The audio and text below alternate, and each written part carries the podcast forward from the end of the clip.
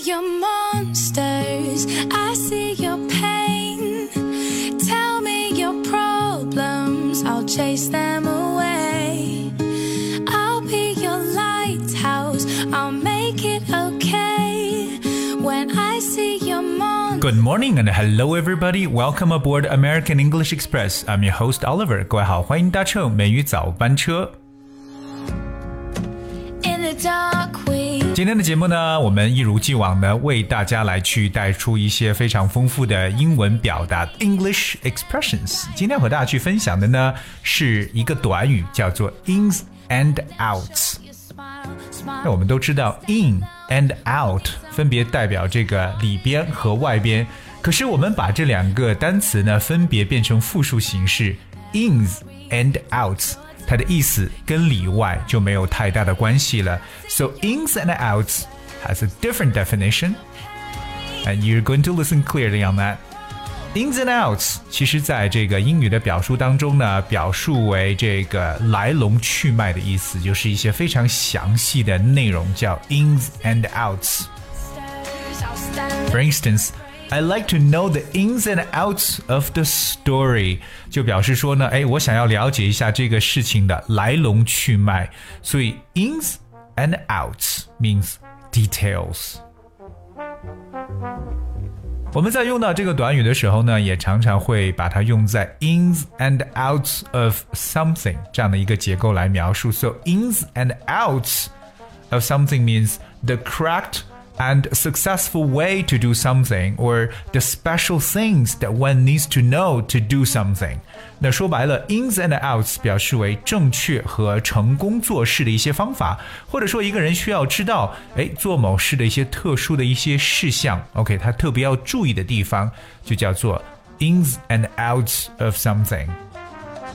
那给大家给几个 examples。The first one, I know the ins and outs of repairing computers.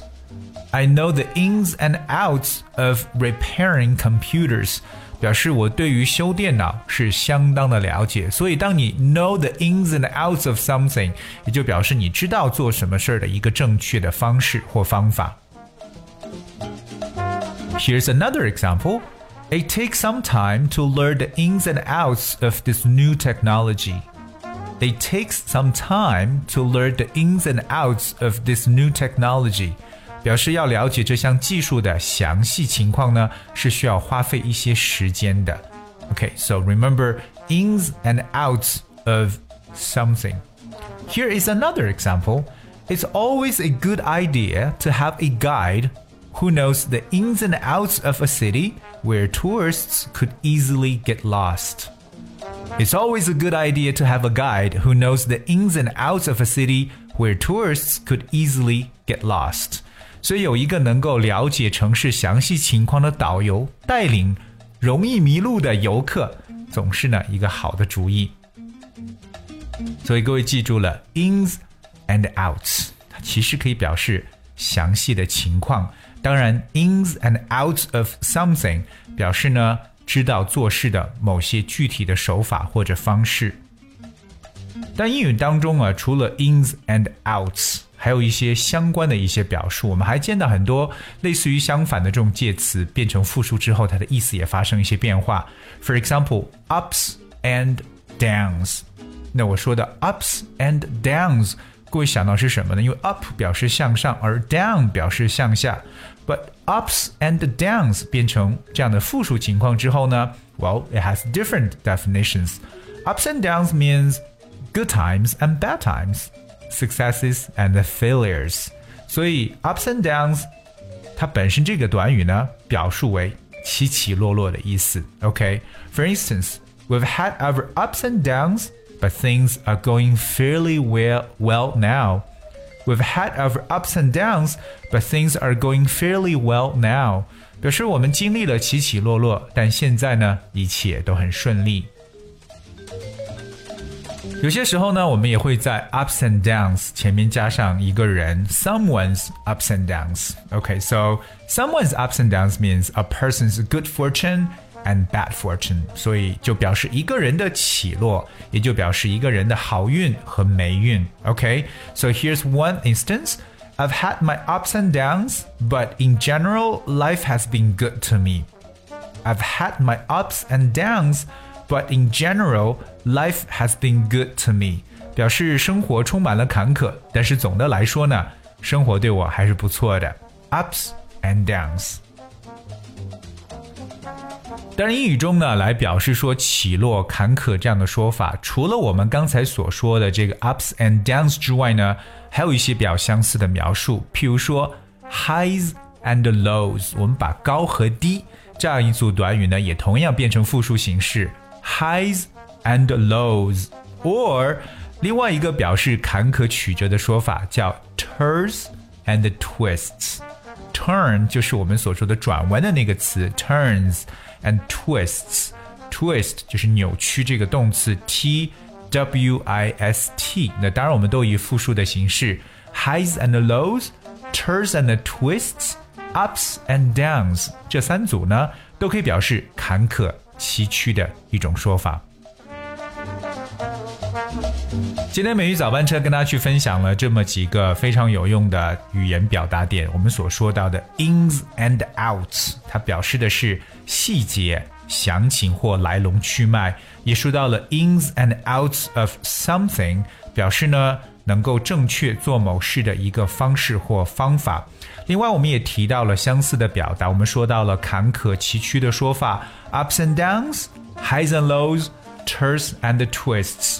当然了，这些呢都是需要我们所有的同学呢能够好好的去进行多多的训练，because you have to practice, and then that's how you make progress.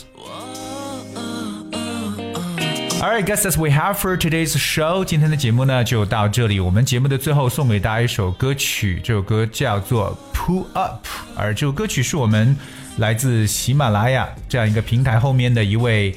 呃听友所点播的英文歌曲了。I hope you guys enjoy the song。那同样也要告诉我们所有的听众朋友，美语早班车的所有的文字讲解部分呢，是可以在微信公众号“美语早班车”后面可以进行留言的。如果你想去了解我们的文字讲解内容，如果你想。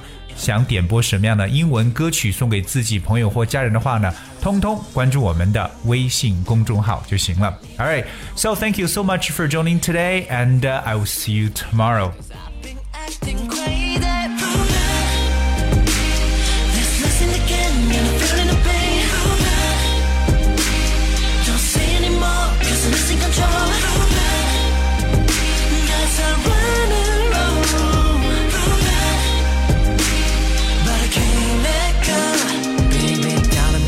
The time. Got me saying what's on my mind. I can't tell what's up or down. I don't know my left from right Start it again.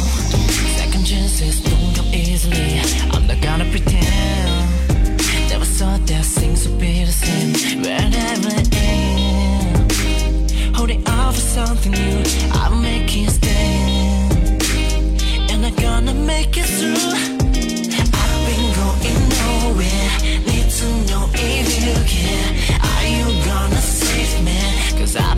acting